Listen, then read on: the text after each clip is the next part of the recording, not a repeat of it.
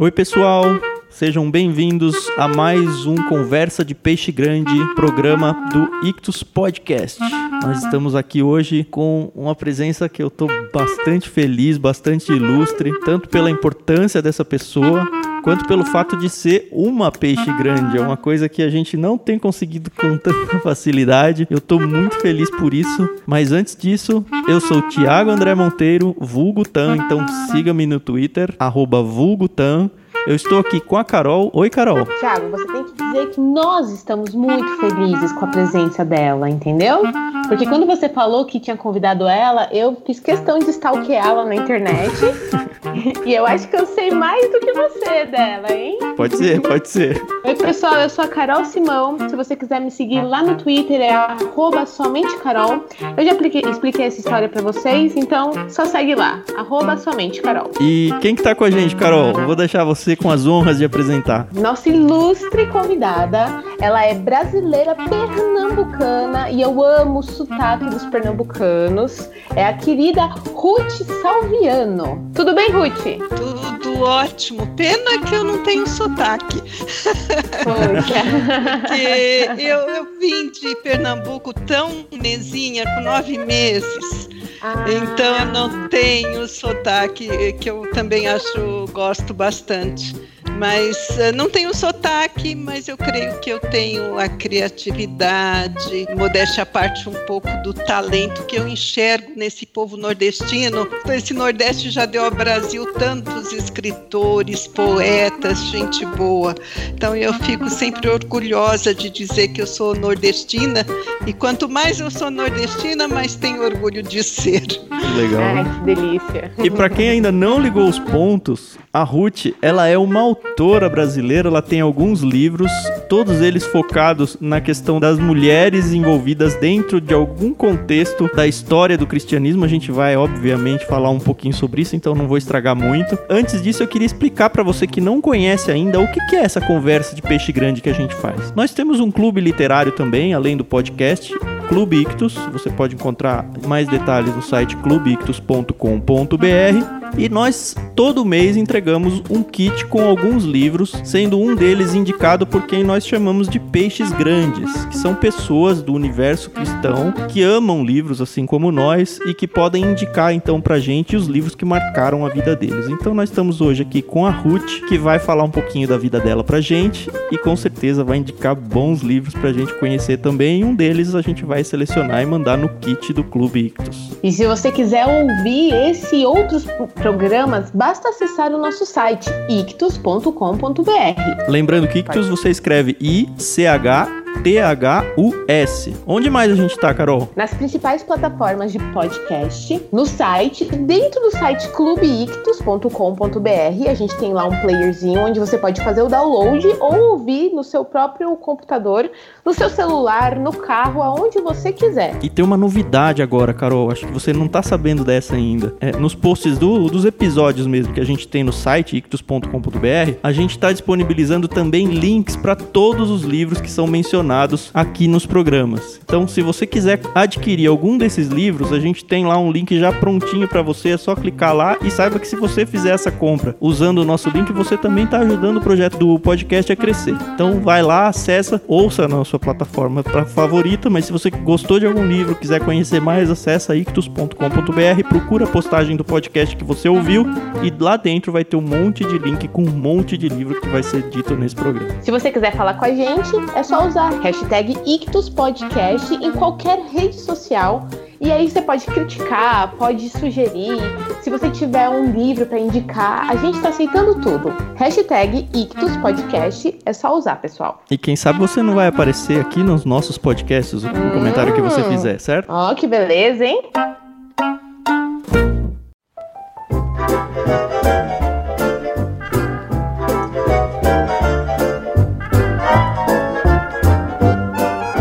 Antes de entrar de fato na conversa, a gente tem que começar a nossa brincadeira de sempre, a nossa brincadeira do dicionário. Como é que ela funciona? Bem simples. Nós temos hoje a Ruth como nossa convidada e cada participante vai escolher um outro participante e falar uma palavra pouco usual do nosso dia a dia. Eu vou desafiar o Tan, o Tan vai desafiar a Ruth e a Ruth vai desafiar a Carol. E aí o que, que a pessoa tem que fazer com essa palavra aí, Carol? Quando a pessoa receber a palavra, a gente tem que usar dentro do contexto da nossa conversa, tá bom? Mas tem que fazer sentido.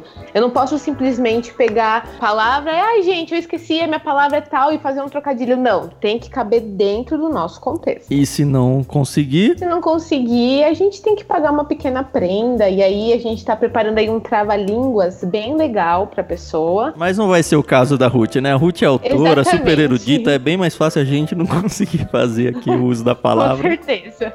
E tem uma coisa muito importante nessas palavras, que além da brincadeira que a gente tem aqui, elas são também códigos de cupom de desconto para você ganhar 10% na primeira mensalidade de qualquer assinatura do Clube Ictus. Então basta você usar as palavras, qualquer uma das três palavras desse programa, lembrando que sempre sem acento, sem cedilha, a palavra internetês dela, né? Basta você usar então ela como um cupom de desconto e esse cupom de desconto é válido até que o próximo programa entre no ar. Então se você tem tá tentando usar essa palavra e ela não tá funcionando, provavelmente você tá ouvindo esse programa um pouquinho tarde. Basta também você procurar o próximo episódio, ou o último episódio lançado, que você vai encontrar a palavra da vez. Então vamos aos desafios. Eu vou desafiar a Ruth com a palavra Asiago. A-Z-I-A-G-O. Rima bastante com o meu nome, mas não é. Asiago. Tudo bem, Ruth? Tudo bem. E você vai desafiar a Carol com qual palavra? Com a palavra sui generis. São duas palavrinhas separadas, mas com um significado só. É uma palavra que vem do latim e é bem facinha. Sui generis. Isso. Pro cupom de desconto, a gente vai juntar isso tudo numa palavra só, tá bom? Olha, é, realmente quando ela falou me assustou um pouquinho, mas ah, o significado é bem tranquilo.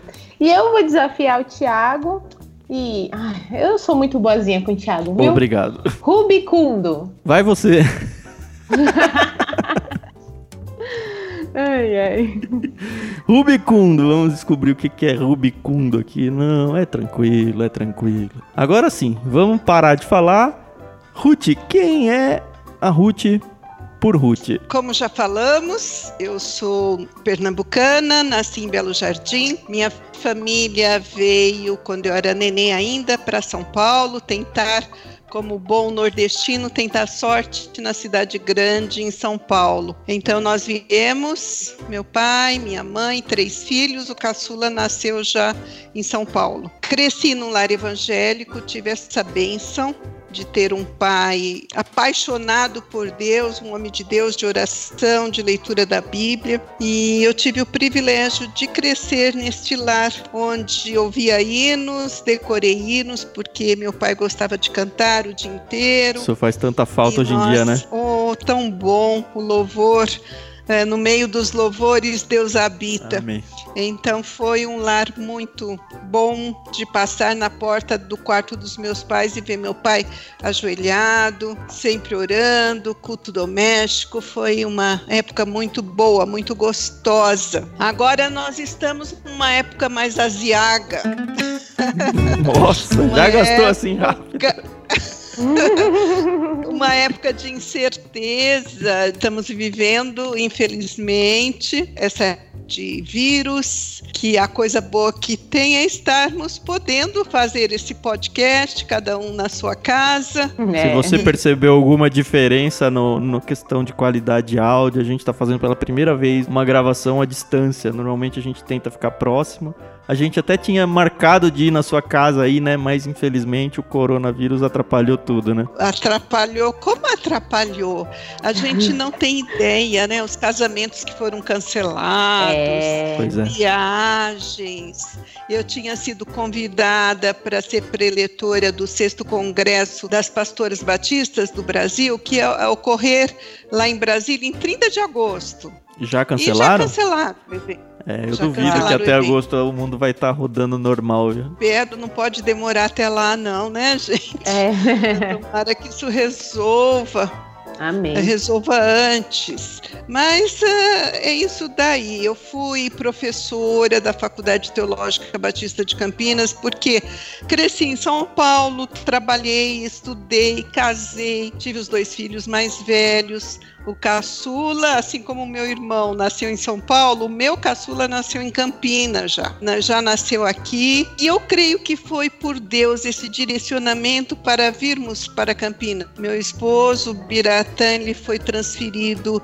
para Campinas para abrir uma agência do banco que ele trabalhava, era bancário. E isso me abriu portas da faculdade teológica. Eu acredito que eu em São Paulo não teria tido essa oportunidade, porque eu era de uma igreja pequena, de periferia de uhum. São Paulo, uhum. e aqui eu pude lecionar quase 20 anos eu lecionei na Faculdade Teológica Batista. E qual que é a sua área? Muitas matérias. a minha área é história, é história, né? Eu, fui, eu sou licenciada em estudos sociais uhum. e minha área é história e geografia. Uh, lecionei geografia bíblica, história dos batistas, história do cristianismo e metodologia da pesquisa, filosofia da religião apologética.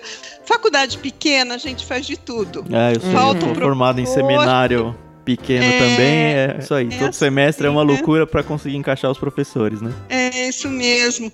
E aí eu senti vontade de fazer teologia, porque eu estava numa faculdade teológica e foi uma coisa bem vou dar uma, uma colher de chá aqui para Carol. Foi uma coisa bem sui generis. Puxa, eu ia falar isso.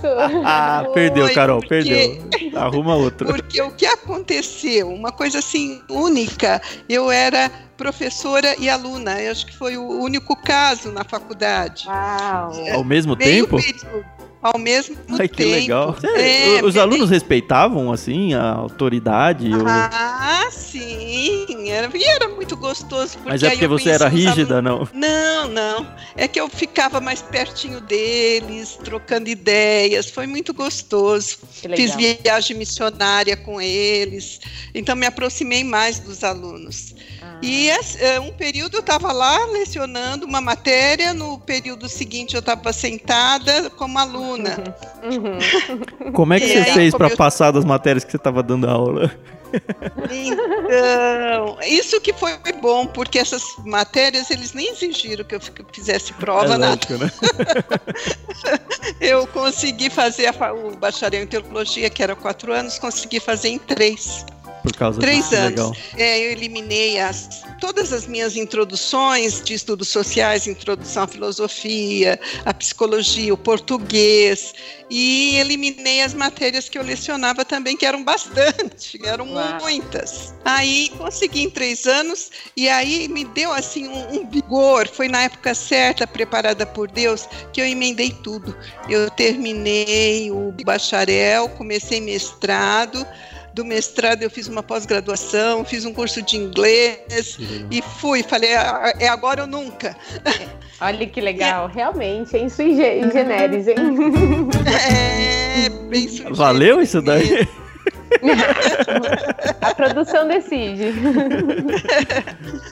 Ah, mas foi e foi aí que também me despertou a paixão pela história das mulheres. Era aí que eu queria chegar, é, eu conheci você através do seu livro. O livro foi Uma Voz Feminina da Reforma, que fala de Navarro. É Margarida de Navarro, é isso? Margarida de Navarro. E assim, de Navarra. É, de Navarra. É. Eu nunca, já estava um tempo no seminário, eu nunca tinha assim, ouvido falar da ideia de um livro que focasse num personagem feminino e assim, se você for olhar para a história da reforma, é quase um personagem secundário, assim, né? Da mesma forma como a gente mandou no, no clube é, já tem um ou dois meses, um livro da Edith Schaefer, onde todo mundo exalta o, o Francis Schaeffer, a comunidade Labrie, E assim, as mulheres vão normalmente elas vão trabalhando por trás dos panos e ninguém dá o devido crédito. Eu acredito que esse trabalho que você fez, não só nesse livro quanto nos outros, você tem já três, quatro livros, não é? São quatro publicados e cinco escritos. Todos eles focados nessa questão de tentar é. encontrar uma personagem feminina dentro de algum contexto da história do cristianismo onde ninguém isso. presta atenção. Provavelmente é isso, né? Uh, vocês sabem que eu mesma fiquei admirada estava pregando numa igreja presbiteriana e falando sobre essa história das mulheres, e eu disse assim: eu lecionei história do cristianismo várias vezes. Eu nunca citei uma mulher na história do cristianismo. Eu não citei porque nós temos uma história positivista que ela fala só dos grandes feitos, dos grandes personagens. E a mulher não é relevante que se fale dela. Ela sempre está associada aos grandes homens. É a irmã do rei, é a amante, é, alguma pessoa, a mulher do reformador, aí ela pode ser citada. E ainda é citada en passant, assim, né? É, exatamente, é, são linhas, uhum. no máximo parágrafos em português que a gente acha. Uhum. Então eu fiquei até assim pensando, gente, eu nunca falei, por quê? O material que eu usava não falava, tinha o livro do Rusto Gonzalez, que trazia, sim, algumas mulheres, uhum. principalmente na igreja primitiva, mas o conteúdo também era tão denso, tão, assim, grande, que não tinha tempo. Uhum. Eu tinha que falar, na reforma eu tinha que falar de Lutero, de Calvino, de Zwinglio, de Knox. Então, não sobrava tempo para eu encaixar mais ninguém praticamente. Uhum. Então as mulheres ficavam de escanteio mesmo. E da onde surgiu e... tanto a ideia quanto assim, como foi a coleção de material de estudo para você produzir esse conteúdo em português? É, não foi fácil não. Uma vez eu estava preparando uma aula, eu ia falar sobre Calvino, e aí eu peguei mais material, biografia dele, e quando eu comecei a ler a biografia dele, eu vi que ele foi perseguido lá em Paris, por conta de um sermão que disseram que ele tinha sido o autor, não que ele tivesse pregado, mas que ele era o autor, e ele foge, e aí ele encontra refúgio na corte da Margarida de Navarra, que o abriga. E aí eu falei, puxa, encontrei uma mulher, eu quero saber mais. Era uma amante das artes, uma pessoa da época do Renascimento que apoiava os escritores. Esse que foi protegia. o primeiro livro que você escreveu? Esse livro foi a dissertação de mestrado. Ah, tá. Eu já fui mestrado com essa ideia. Eu vou escrever sobre a mulher na reforma. Tentaram me dissuadir, escreve sobre a mulher de hoje. Eu sempre respondia não, eu fico triste porque está muito perto, a gente está sentindo essas dificuldades como mulher. Então, eu prefiro pegar uma mulher do passado, que ela já viveu, já realizou, e a história, uh, mesmo que fale pouco dela, mas tem alguma coisa para falar dela, né? E fui à luta. Na época, um colega que tinha sido diretor na Faculdade Teológica onde eu lecionava, ele estava fazendo doutorado em Liverpool, na Inglaterra. Conversei com ele, mandei uma biografia de livros em inglês sobre ela. E ele vinha para o Brasil, ele tirou xerox, na época podia, ele tirou xerox dos livros completos, Uau. biografia de 1800 e bolinha, no inglês arcaico, difícil. Então eu não é assim uma ele... situação brasileira não ter essa informação. Não, não. Eu e assim um calhamaço de folhas, de xerox com as biografias ah. dela. Mas é incrível que você pega a biografia de Margarida de Navarra, mas fala muito mais do Francisco I, que foi irmão dela, do que dela. Olha. Uma biografia que é dela. E, e, a gente tem que fazer a coxa de retalhos. Uhum. Os historiadores, uh, os escritores, de um modo geral, eles não gostam dessa escrita que eles chamam de coxa de retalhos. Uhum. Mas eu falo que a história das mulheres é uma coxa de retalhos, porque a gente tem tão pouco material para pensar para citar uma frase aqui, outra colar, que acaba uh, sendo difícil mesmo. Em português, nós temos um único, único livro que foi traduzido do francês, que é do Dalbinet, é a História da Reforma, são seis volumes, e ele dedica um primeiro volume à história da Reforma na França. Uhum. Então ele fala vários capítulos só sobre Margarida de Navarra. Qual que é o título desse é livro? História da Reforma do século XVI, Legal. do Dalbinet. E ele vai então falar bastante da vida dela. Mas o resto foi em espanhol. A Navarra é um reino na Espanha, era entre Espanha e França reino pequeno, então espanhol, encontrei alguma coisa em francês e inglês, e português foi o que menos a gente acha. Uhum. Que é inédito essa contribuição que eu dou. São coisas assim que até acontece que a gente fica até emocionado. Eu recebi ontem alguém no meu Facebook, eu estava falando de outro assunto, nem é meu amigo no Facebook, um senhor. É interessante que ele não usou Ruth Salviano, ele usou Senhora Ruth Almeida, Graça e Bem, até uma saudação diferente, Graça e Bem. Aí ele disse o seguinte: eu estava passando no centro da cidade onde eu moro, eu vi depois que é Joinville, e eu me uhum. deparei com o seu livro Vozes Femininas no Início do Cristianismo, uhum. e eu estou maravilhado a cada página que eu leio da pesquisa. Gostoso. E ele falou assim: um material que até então a gente não tinha.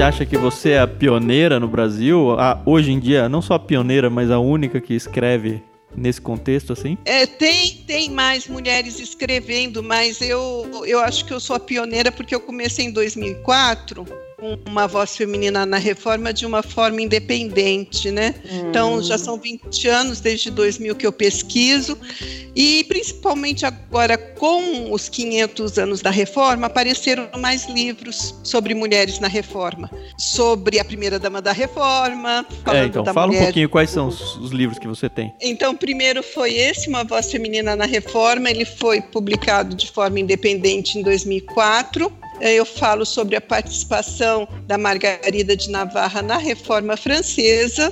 Em 2010, a editora Agnus assumiu, vamos dizer assim, me bancou, né? Sim. Aí, em 2010, hum. eles fizeram uma outra edição, bonita, mais completa, esse mesmo livro. Uhum. 2012 foi publicado Uma Voz Feminina Calada pela Inquisição, que aí eu já vou para a Idade Média, e na Idade Média eu falo sobre um grupo de mulheres chamadas beguinas, que elas não tinham voto, não cumpriam voto, mas elas se ajuntaram para servir o pobre, o necessitado, elas banhavam leprosos, elas ah. acolhiam as prostitutas.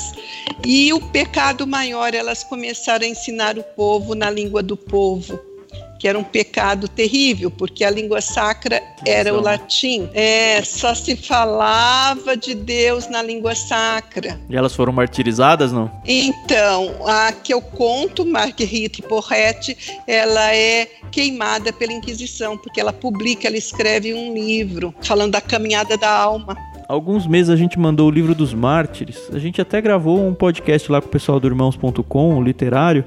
E tem várias histórias com mulheres envolvidas. E aí você percebe que não foi um negócio só os homens, só os ah, líderes sim. religiosos, todo mundo sambava ali, né? Esse livro eu usei quando eu falei da, das mártires da igreja primitiva, porque aí depois desse da Inquisição eu falei sobre, eu escrevi o livro que ganhou o prêmio Areté 2015, que foi Ai, Vozes que Femininas no início do protestantismo brasileiro. Ai, já trouxe pra Aí cá, eu falo do nosso Brasil. Aí eu falo do período do Império de Dom Pedro II, da escravidão. Todos os meus livros um texto de época para situar o leitor.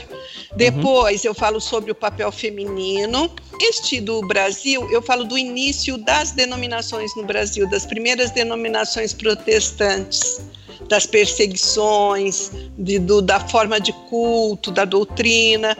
Depois eu cito as mulheres, as pioneiras na educação, as missionárias, as esposas de pastores, as escritoras, musicistas. Você vem até que ano isso? De 1850 a 1950, mais ou menos. Tá. Qual que é o seu xodó, assim, que você fala, ah, esse aqui é o... Eu acho que é o do Brasil. Uhum. É o do uhum. Brasil, porque quando a gente a gente está falando de Europa, por mais que é, impacte as mártires em Roma, Susan Wesley, que foi o último livro que eu escrevi dos avivamentos, tem histórias impactantes, as beguinas, mas Brasil parece que chega mais né, fica mais próximo ao nosso coração. Uhum. Falando da Noêmia Campelo, lá no meio dos indígenas. Eu gostei bastante. Pena que eles diminuíram a tiragem, ele esgotou uhum. rápido. rápido.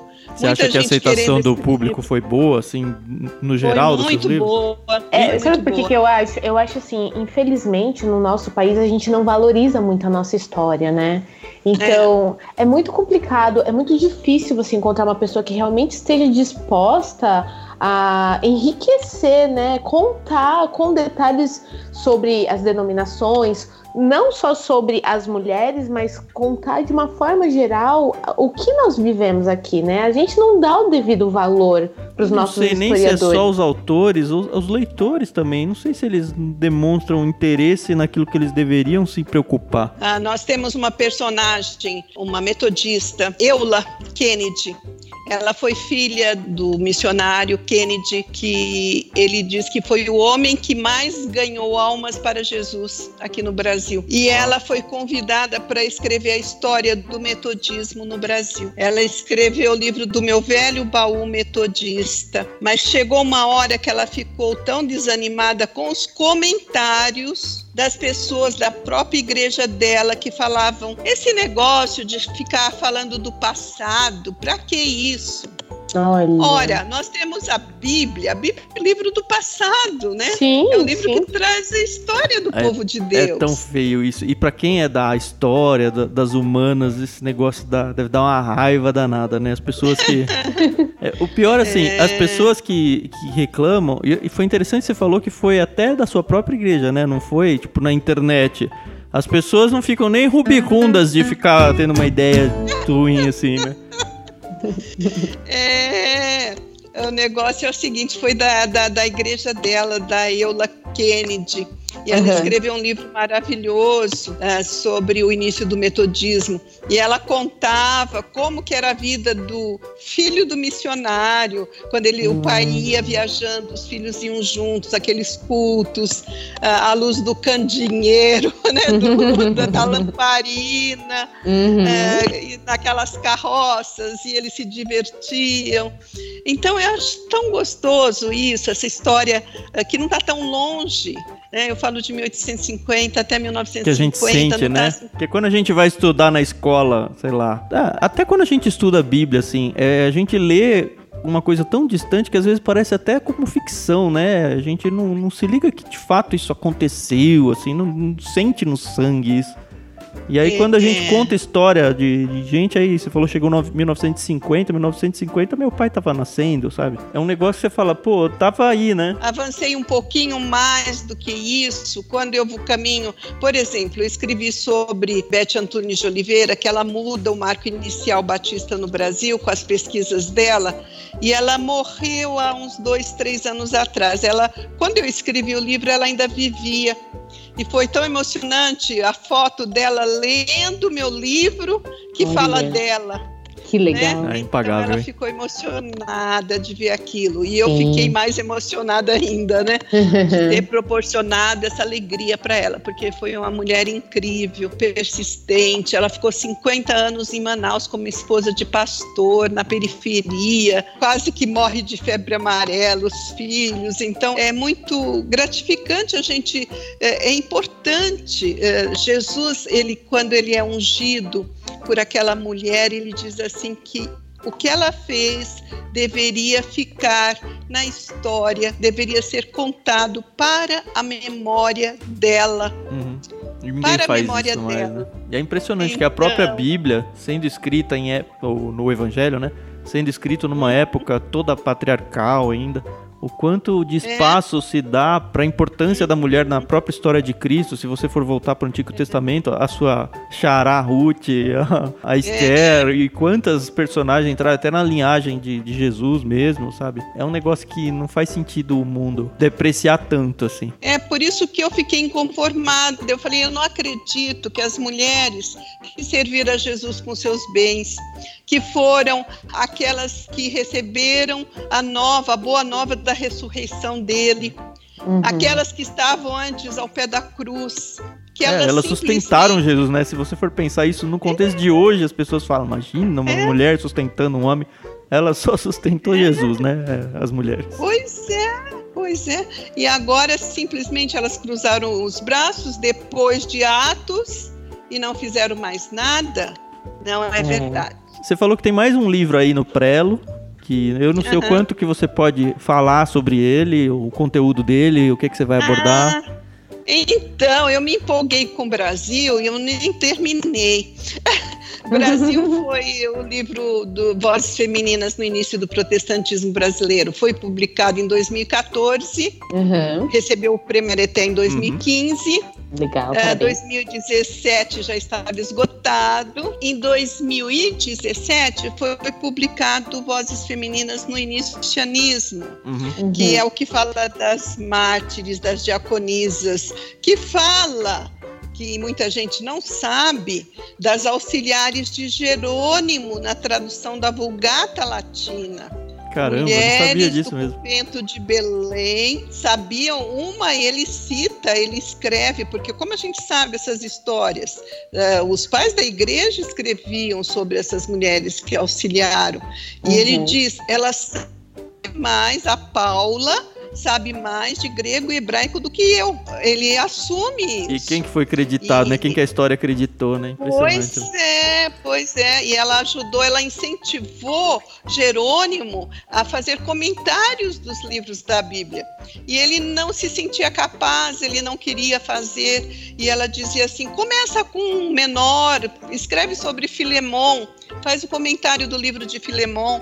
E ele começa e ele comenta sobre vários livros da Bíblia.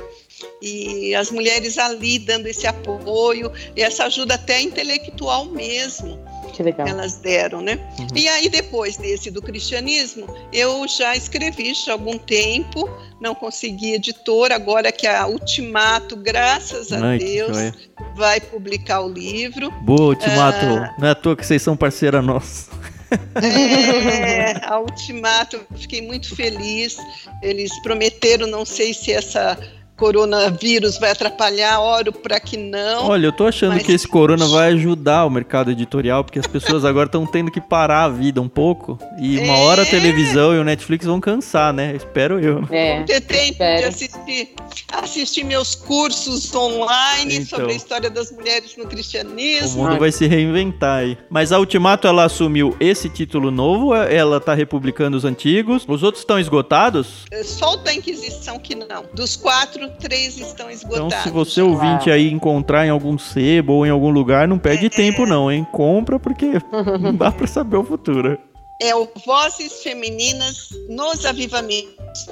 Eu vou falar ah, da época do Wesley, do início do metodismo, da Susana Wesley. Uhum. Eu Uhum. falo também do Finney, eu falo do Whitefield, eh, de outros, porque eu não falo só de mulheres.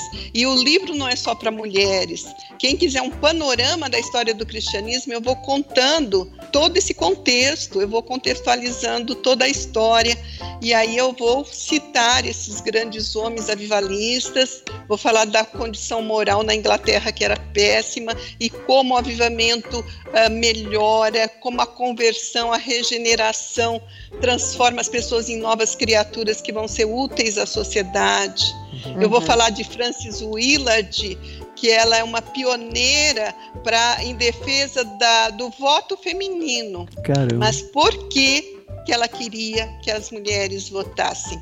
Porque ela queria que as mulheres votassem contra o comércio de bebidas alcoólicas. Olha. Estava destruindo. Que ano os isso, mais ou menos? 1800. Caramba. Já 800, é século já começo do século 19. A luta é grande, né? Tem, depois vai Uhum. ser aprovada a lei seca, né? A gente começa ali o metodismo no século 18, caminhamos até o século 19, começo do século 20, quando a gente fala do movimento da Rua Azusa, aquele início do pentecostalismo. Uhum. Então é um livro, eu acho que não vai ser gordo como o do Brasil, mas vai ser acima do peso. Uhum. Você tem ideia do E a mês, última- pelo menos, de quando deve ser É lançado? julho, a promessa é julho, Esse ano ainda. esse ano. Ah, O livro tá encerrado, E então tá aí- em diagramação, essa parte toda é isso. E- tá, tá, vai começar a revisão, eles estão trabalhando Tomara já com o que- livro. Que saia, que É, legal. que dê tudo certo. Porque é, é importante essa história também dos avivamentos, aquela cega Fanny Crosby, que é compositora de tantos hinos. Então, muitas mulheres muito boas para a gente ser inspirados por Sim, elas. com certeza, com certeza. A minha dúvida agora é outra, Ruth. A gente sabe que um autor, uma autora, a vontade de escrever não nasce assim do limbo, né? Normalmente é uma pessoa que gosta de escrever, gosta de estudar, gosta de pesquisar é uma leitura voraz. E aí eu queria meio que mirar a conversa para esse lado e conhecer um pouquinho desse seu lado leitora. Como que surgiu isso na sua vida? Isso veio dos seus pais? Como é que foi? Meu pai sempre gostou de ler. O meu pai, ele não comprava roupa. Se a gente não desse roupa para ele, ele ficava sem ter o que vestir. Ele não se importava com isso, mas livro, ele chegava com uma carinha feliz com os livros. Esse livro que eu te falei do Dalbinet, a história da reforma, ele que comprou. Eu lembro o dia que ele chegou com essa coleção em casa e mal ele sabia quanto que a filha dele ia usar, né?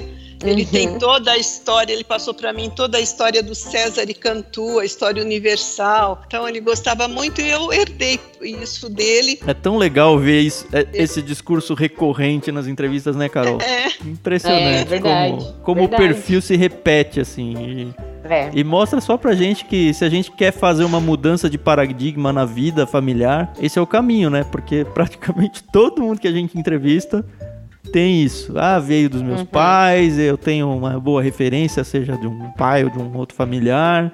Eu era cercado de livros, eu não compro roupa, compro livros. Quantas vezes a gente a, gente vive isso, né? Verdade. É, é, mas é isso mesmo. Meu pai, nossa, apaixonado. É difícil eu ir pensar no meu pai sem estar com o livro na mão que é o que acontece comigo também. Minha casa é sobrada, eu subo com o livro na mão, eu desço com o livro na mão. Uhum. Aqui no meu escritório é um monte de livros. Né? Uhum. Então a gente está sempre lendo, sempre buscando alguma coisa para ler. Né? Uhum. Verdade. Agora, para a minha pesquisa em si, eu mudei um pouco o que eu lia, né? Eu sempre li bastante para até para lecionar sobre história do cristianismo, mas para eu descobrir a história das mulheres, eu tive que mudar. Essa história das mulheres é recente, ela não é antiga, não. É século XX, é uma Olha. história bem recente. Uhum. Então, o que, que a gente tem que ler? A história das mulheres no Ocidente, uhum. é, a história da vida privada. Adquiri recentemente, eu nem sabia que existia, uma história da esposa. Então vocês vão percebendo como é, é uma micro história que vai pegando o, o pequeno e vamos dizer assim, para não não pega o todo, mas pega a parte, pega o uhum. detalhe, pega os excluídos. Tem um né, movimento do, da história como como disciplina mesmo, né, que, que meio que vai por esse caminho, né, que abandona quase aquela ideia da da história escrita na pedra, dos livros do, ensino médio, ensino fundamental, e começa a buscar uma pluralidade de, de, de discurso, né? para tentar construir uma. Que ele acho que chama nova história, isso, pelo menos foi assim que me foi apresentado. É, a nova história. É exatamente. Você é, é, totalmente a, a favor disso, história. então, é isso? Olha, sabe uma coisa que eu não gosto? Não gosto nem quando isso acontece na história da Bíblia quando as pessoas de hoje, por mais que tenham conhecimento e sejam competentes, elas desprezam totalmente tudo que já foi escrito, isso não vale nada. Não sei se vocês passaram nos bancos escolares, Tiradentes foi um grande traidor. Uhum. Uh, o Cabral não descobriu o Brasil, isso não foi assim. É, eu já tinha saído da escola nessa época. Mas eu soube que tem, tem um movimento desse, né? É. É, é triste tem... também isso, né? Porque, assim, um dos, um dos nossos slogans como clube literário é dizer que a gente sobe nos ombros dos gigantes. E eu acho que a própria construção da história, óbvio que ela não é infalível, ela não é escritura é, bíblica, é né?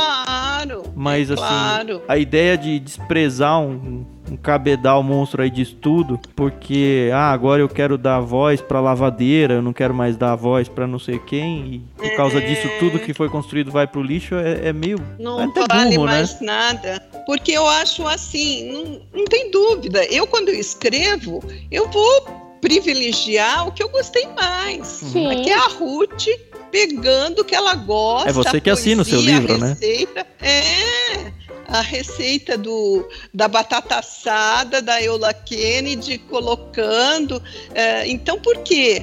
Eu, as pessoas comentam que meus livros são gostosos, apesar de ser livro de história, de ler, por conta de ser uma mulher escrevendo e a gente e eu pego detalhes. Eu falei, puxa, isso é interessante, isso eu nunca vi. Eu ouso dizer carta. que um homem não ia conseguir escrever um livro com o seu olhar, assim. Um livro sobre mulher, sobre a história da mulher, se um homem escrevesse, ele não ia performar tão bem. É diferente, tem tudo isso. Mas eu não posso crer que uma pessoa, como os discípulos de Jesus, que estavam ali com ele, as 500 testemunhas da ressurreição, como que essas pessoas que estavam tão próximas ali da história, elas podem ter escrito coisas erradas, porque um historiador de hoje ou do século passado uhum. fala que não foi nada disso. Uhum. Pois é. É, difícil, é uma arrogância né? que não tem tamanho, né? É, não, não, não dá para aceitar. Então, é, mas a gente sabe, é claro, que o historiador vai puxar sardinha uhum. para a doutrina que ele prefere. Ah, isso qualquer uhum. área, né? Se você é, for para qualquer área vai assim, acontecer. eu acho que a única que talvez não dê muito e ainda assim eu venho dessa área tem um pouco é tipo a matemática que é toda exata e você demonstra as é, coisas. É, Mas mesmo assim tem, é. tem suas rixas ali dentro. Agora, quanto aos livros que eu gosto, é tirando, aquele livro que faz você ir dormir lendo, aquele livro que, que, é. faz suspirar, tirando, o que, que, é? Tirando a questão da pesquisa que eu tenho agora de ler sobre as filhas de Eva, sobre. É interessante os títulos, As Incômodas Filhas de Eva, ou então As Escondidas, aquelas ocultas, é, bem por aí os títulos, né? Mas eu gosto de gosto muito de Max Lucado Gosto muito do Max Lucado. Algum título específico? Atualmente não? eu tô, eu tô, eu tô lendo ele escolher os, os cravos dele. Uh, gosto também do Felipe Yance, Decepcionado com Deus. É um livro também maravilhoso. Tô lendo o Da Eternidade até aqui, do Frank Viola. Ah, é um livro conheço, ma né? mais é um livro mais antigo, mas que vale a pena ser lido. Agora, uh, ah, para as mulheres que querem saber um pouquinho mais sobre a época da reforma, né? O meu já está esgotado, mas em sebo vocês acham uma voz feminina na reforma. Mas tem a Reformadoras do Martinho Lutero. Ele é o presidente da Academia de Letras Evangélica do Brasil, que eu agora sou uma acadêmica. Oh, que legal! Que não sabia não. Parabéns. Então, Tem toga também, não? É, não, ainda não. ainda não tenho cadeira, né? E não vou torcer para ninguém morrer.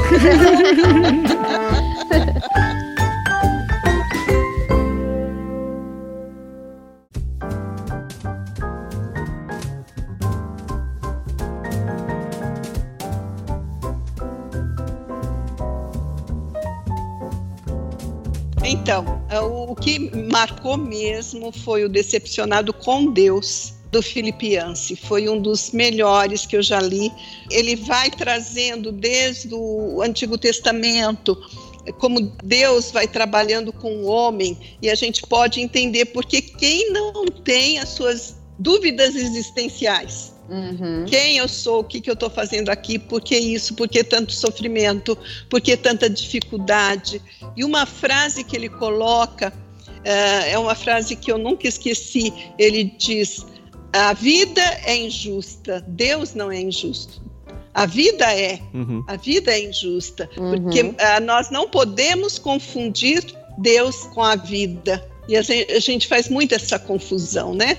A vida te dá o pontapé, a vida te derruba, as pessoas te decepcionam e a gente leva tudo isso como se fosse Deus que estivesse fazendo alguma coisa má para você, quando Ele quer só o nosso bem, né? Você costuma ler livros fora do, do meio cristão? Você gosta? Como é que você pensa sobre isso? Eu leio só relacionados à história. Aí eu tenho que ler como pesquisa uhum. mesmo, né? Uhum. Mas eu não gosto, eu pessoalmente não gosto de livro de autoajuda. Uhum. Às vezes eu posso ler, assim, mas até como curiosidade, livros do Augusto Cury, do, de Jesus como maior psicólogo, ou alguma coisa assim, mas também não sou fã, né? Uhum. Uh, do Rubem Alves, mas uh, eu leio. Mas na realidade o que eu gosto mesmo são livros mais profundos. Às vezes eu até adquiro e começo a ler um livro de autoajuda e, e não consigo terminar de ler porque começa a contar os casos e não é isso que eu quero, eu quero profundidade bíblica.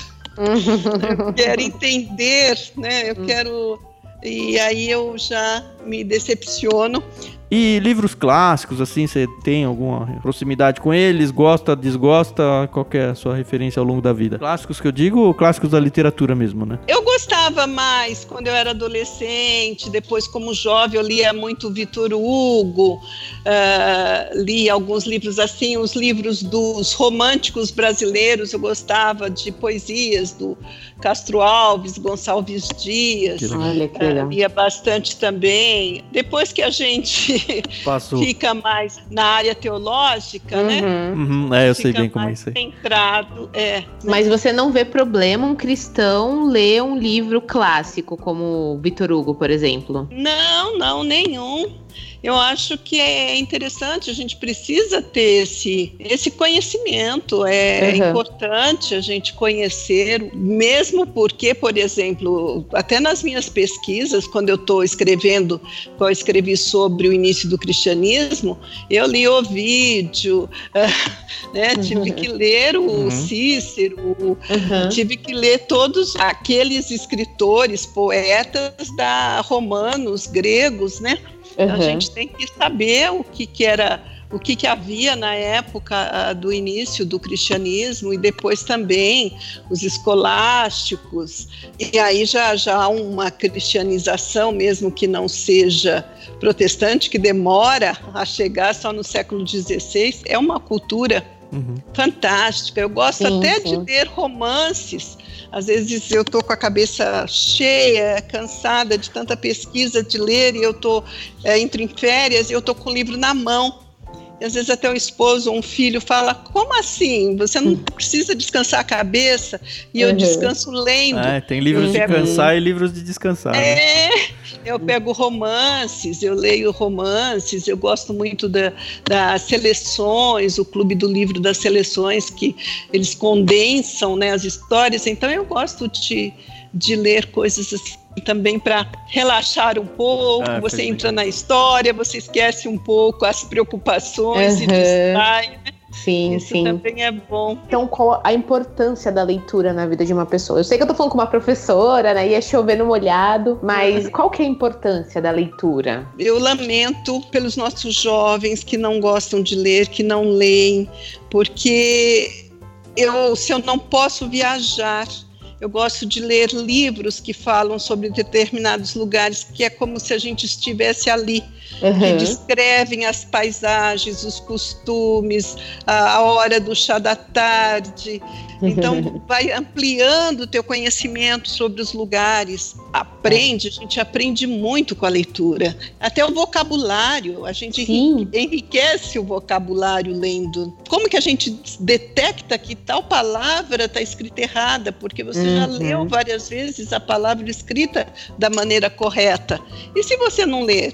ler, como que você vai saber? A gente hoje vê tantas palavras escritas erradas. Ah. Eu, tio, eu tinha um tio que ele, ele punha a mão na barriga e dizia que doía a barriga dele. Quando ele, alguém falava uma palavra errada ou escrevia errado, né? Uhum. Então a gente vê muita palavra escrita errada. O nosso português está totalmente é, detonado. Eu, Sim, outro dia eu tava na internet, assim, nas redes sociais, e eu li uma pessoa falando: ai, mas eu não tive acesso à educação, eu não sei escrever porque eu não. Eu, aliás, eu não sei falar bonito porque eu não, não, não, frequentei a escola. E eu falei: não, não, não uhum. use isso como uma muleta. O que você passou no passado, viveu, não pode ser agora, ah, eu sou assim porque eu não tive acesso. Você tem acesso hoje. Então busca melhorar hoje. E eu acho muito triste. Algumas pessoas falam assim para mim: você fala tão difícil, eu não consigo conversar com você. E puxa vida, eu não falo difícil. Eu tô em contato com os livros e a gente aprende tanto com eles que eu não posso voltar a ser aquela pessoa que eu era é, cinco, seis anos atrás, quando eu já aprendi tanto, já li tanto, já pesquisei tanto. Então, eu acho que as pessoas elas usam isso um pouquinho de muleta para não quererem melhorar. Exatamente, né? exatamente. É só, só querer, né? Exatamente. E em relação a livros digitais, os famosos é, e-books, é, prefere, não gosta, passa longe? Olha, eu ainda não consegui usar. Eu uso para pesquisa. Uhum. Aí eu uso. Né? Porque muitas vezes eu não tenho, não acho no sebo, porque se eu achar eu vou comprar, que uhum. eu quero pegar o livro, eu quero rabiscar. Eu Você é quero, é daquelas que fica livros... visitando o sebo, então? É, é, é, eu agora com a estante virtual eu vejo tudo virtualmente, uhum. mas eu compro. Eu compro muitos livros, até revistas antigas, e eu gosto disso. Os meus livros nem vai dar para passar para frente porque eu rabisco, eu converso uhum. com o livro, eu questiono, eu não concordo, né? então eu escrevo muito no livro. E, mas eu tenho usado os digitais por conta que eu não encontro, que são livros esgotados. Uhum. Então, aí a gente tem que usar. A minha filha usa bastante para ler mesmo os romances, que ela gosta muito de ler, como eu. Mas eu não, não uso, não. Eu gosto de pegar o livro físico mesmo. Ainda não, não fui convertida para o livro digital. Mas eu posso falar uma coisa? Você falou que ah, não vai dar para passar os meus livros para frente. Mas eu, eu, eu seria tão feliz em receber um livro de uma pessoa assim que eu gosto e, e respeito a opinião e ver o que essa pessoa é, escreveu lendo. É. É, eu, eu acho isso muito interessante. O livro Talvez rabiscado, né? Futuro. É, é, exatamente. Eu comprei no Sebo uma coleção de história uh, que era de um professor. Gente, é rabiscado, colado, uh, jornal, textos de jornal, mas eu achei tão bom. Uhum. A, a, aula está preparada melhor, ali. Né? Sim. É, a edição do professor. Ele já, já fez o sumário, já Olha destacou o ponto importante, já colou um, uma curiosidade que ele achou sobre a época. Uhum. É, Há uns dois, três realmente... anos lançaram um livro. Qual é essa proposta, né, Carol? Você lembra? Era Sim. S, né? É o, é o navio de Teseu. Isso. Quer dizer, eles pegaram o navio de Teseu e, e fizeram essa brincadeira. Foi aquele diretor J.J. Abrams isso. E ele fez essa brincadeira. São duas pessoas que pegaram esse livro na, na biblioteca da faculdade e elas se conversam de acordo com Pelas o margens do livro. do livro. né? Elas vão Isso. trocando é o empréstimo. Legal. Cara, é muito. A proposta do livro é sensacional. É. Não sei se você conheceu, Ruth. É, ele vem numa caixinha, chama uhum. S só. E aí dentro é como ele é como se fosse um livro antigo de biblioteca chamado uhum. navio, o navio de Teseu. Uhum. E aí uhum. dentro dele vem tipo guardanapo, uns mapinhas, umas coisas assim. Cartão postal. Isso. Ele vem recheado de coisinhas dentro. Vem até aquele, aquele selinho de, de lombada de, de marcação de, de, biblioteca pública mesmo. Dentro dele, até com cor diferente, com, com letra diferente, como se fosse letra de mão mesmo. É como se tivesse uhum. um menino pegou emprestado da biblioteca e aí estava fazendo o trabalho acadêmico dele e foi anotando no livro da biblioteca nas margens. Aí uma menina pega uhum. o livro e aí vê a anotação dele e faz um comentário em cima da anotação dele. E aí ele pega de novo o mesmo livro e, e retruca a, a, o comentário Bem da legal. menina. E aí, assim, o livro inteiro é. tem a história do livro, a história das margens, os adendos dentro das páginas. É muito é. bacana. Por exemplo, essa coleção de César e Cantu, a História Universal, foi do meu pai. Ele leu inteiro. Uhum. E aí eu vou pesquisar uma época para escrever meu livro, por exemplo, uma época da Reforma, que fala dos papas, um envenenava o outro, o bispo envenenava o papa, e aqueles conchavos, aquele, aquela imoralidade. Aí meu pai escreveu, porque meu pai rabiscava também, né? Uhum. Ele escreveu assim: cobra engolindo cobra. e aí eu vou, escrevo também alguma coisa. Então é como se eu estivesse conversando com meu pai, uhum. e se ele não uhum. tivesse escrito nada. eu não saberia, né, o que ele pensou, como ele reagiu diante da leitura. É. é várias bem... vezes que eu vou escrevendo nas margens do meu livro, eu fico pensando, será que algum dia alguém que não sou eu vai pegar esse livro e vai ler é... e vai falar, olha, o Thiago pensava isso. Sei lá, né? O futuro reserva. Muito, muito, muito obrigado pela paciência, pelo tempo enorme que você ficou gravando com a gente. Até por estar tá separado aí da família aí para poder ficar junto com a gente. Tomara é. que dê muito certo esse projeto com a Ultimato aí. Tomara que dê tão certo que eles relancem todos os livros. Seria ótimo. Então, porque o meu projeto, publicar, já encontrei vários errinhos, a gente corrige, corrige, sempre fica alguma é. coisa. Ah, não tem fim, né? É, do Brasil, eu queria fazer essas revisões. Uhum. O da Reforma e da Inquisição são os únicos dois que é uma voz. Se vocês uhum. separarem, os outros são vozes femininas no início do cristianismo, vozes uhum. femininas no início do protestantismo. Você queria unificar isso tudo? Nos avivamentos. E eu quero fazer o da reforma e o da Inquisição, vozes femininas. Eu quero colocar mais personagens. Como se fosse uma série, né? É, dos magrinhos eu quero fazer os livros mais gordos. Entendi. Né? É, Tomara que dê certo. Forma. Agora mesmo, este ano, se nada mudar, eu vou fazer um congresso que eu vou falar só sobre a participação feminina na reforma, quinta, sexta, sábado ou de manhã à tarde. Então, só sobre isso é um assunto que chega 31 de outubro, que é o aniversário da reforma, é, o povo gosta, né? As igrejas ah, sempre tem um movimento, né? Gosta. Então eu quero ainda, se Deus permitir, se a Ultimato topar esse desafio, é, vai depender muito de como vai ser uh, o lançamento desse dos avivamentos. Uhum. Uh, como vai ser um livro mais denso, pode ficar mais caro.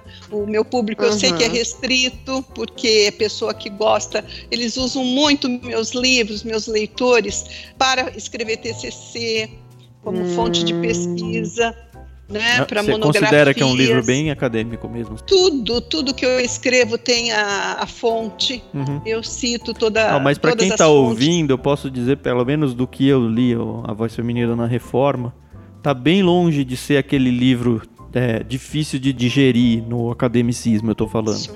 É um livro super gostoso de ler. Você é. vai assim, parece realmente que a gente está sentado junto com a Ruth e a Ruth está contando a história para a gente. Às vezes eu falo com os meus alunos, os ex-alunos, que parece que eu estou dando, eles falam assim, parece que você está uh, dando aula. E algumas surpresas boas que a gente tem nessa trajetória. A semana passada, retrasada, me visitou uma leitora que ela mora nos Estados Unidos. Ela já está lá há quase 20 anos, uma pastora lá. Prima dela levou meu livro para ela ela leu os quatro livros, leu todos, e ela disse que ela falava para o marido, para o filho: Olha, não me perturbem, eu vou ler. Uhum. E ela uhum. ficava Legal. lendo, lendo, lendo, sem parar. Aí ela sentia já meio uh, doída de estar sentada tanto tempo, tinham passado três horas e ela falou isso para mim. Você tem esse dom de, de conseguir. Eu falei, aí eu fiquei pensando, mas o que, que eu faço? Eu pego os textos, eu junto, eu faço o gancho. É, você, mas... você é professora, Ruth. Professora é... tem, tem uma magia de, de passar as coisas que assim, é... quem, quem tá passando não percebe, mas quem tá lendo. Mas quem tá recebendo é. é. é. É, é verdade. Graças a Deus por esse é dom, um dom, que ele deu. Quando eu era adolescente, eu gostava muito do Tomás Antônio Gonzaga, que escreveu Marília de Dirceu, uhum. naquela época da Inconfidência Mineira, companheiro de Tiradentes.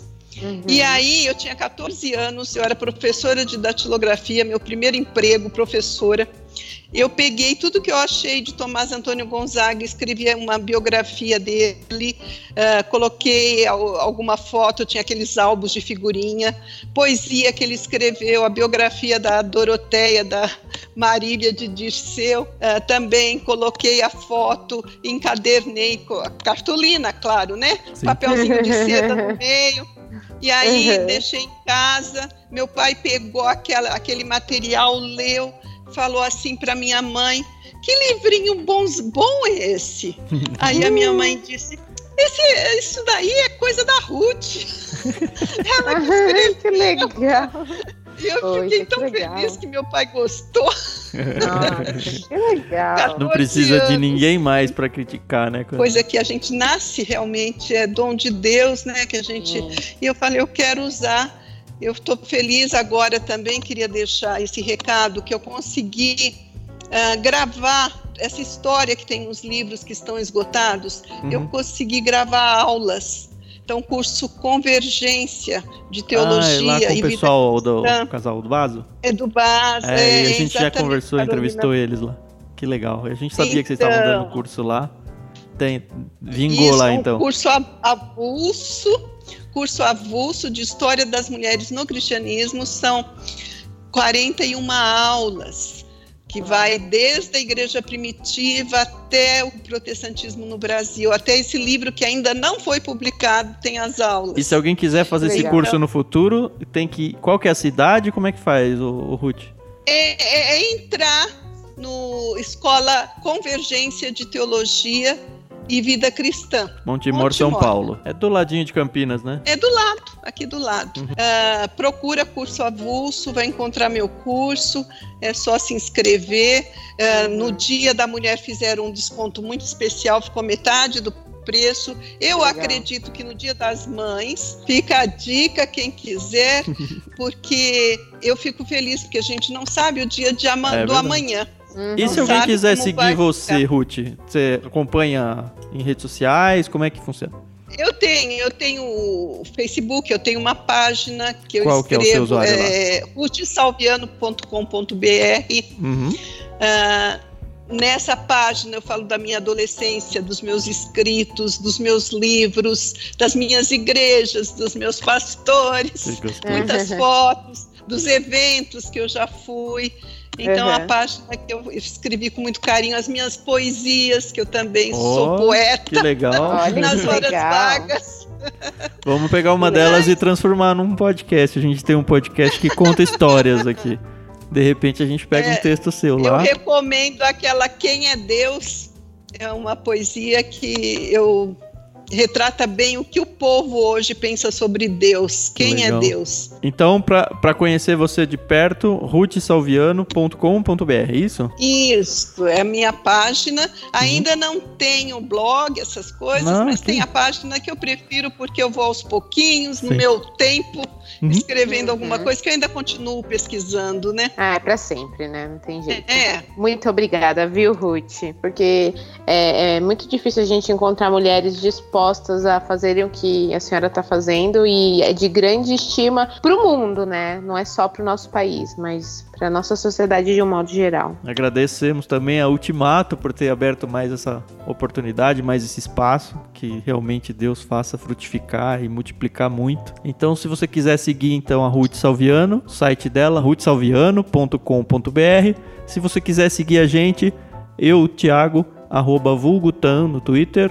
e a Carol, arroba somente Carol. Somente Carol. Isso. E se você gostou de algum livro e quiser ajudar o nosso podcast, não se esqueça. É muito fácil, é só entrar em ictus.com.br barra Amazon. Lá você vai encontrar um link que vai levar para a Amazon só que qualquer compra que você fizer lá, você vai pagar o mesmo valor e uma parte desse valor vai ajudar o nosso projeto do podcast. Obrigado, Ruth. Foi um prazerzaço estar de novo com você. A gente se encontrou lá num, evento que o pessoal do Convergência fez. Para mim foi uma grande oportunidade para tietar você lá. É muito legal uhum. encontrar autores, gente que a gente nunca vai imaginar que vai chegar perto na vida assim e Deus dá esses presentes pra gente.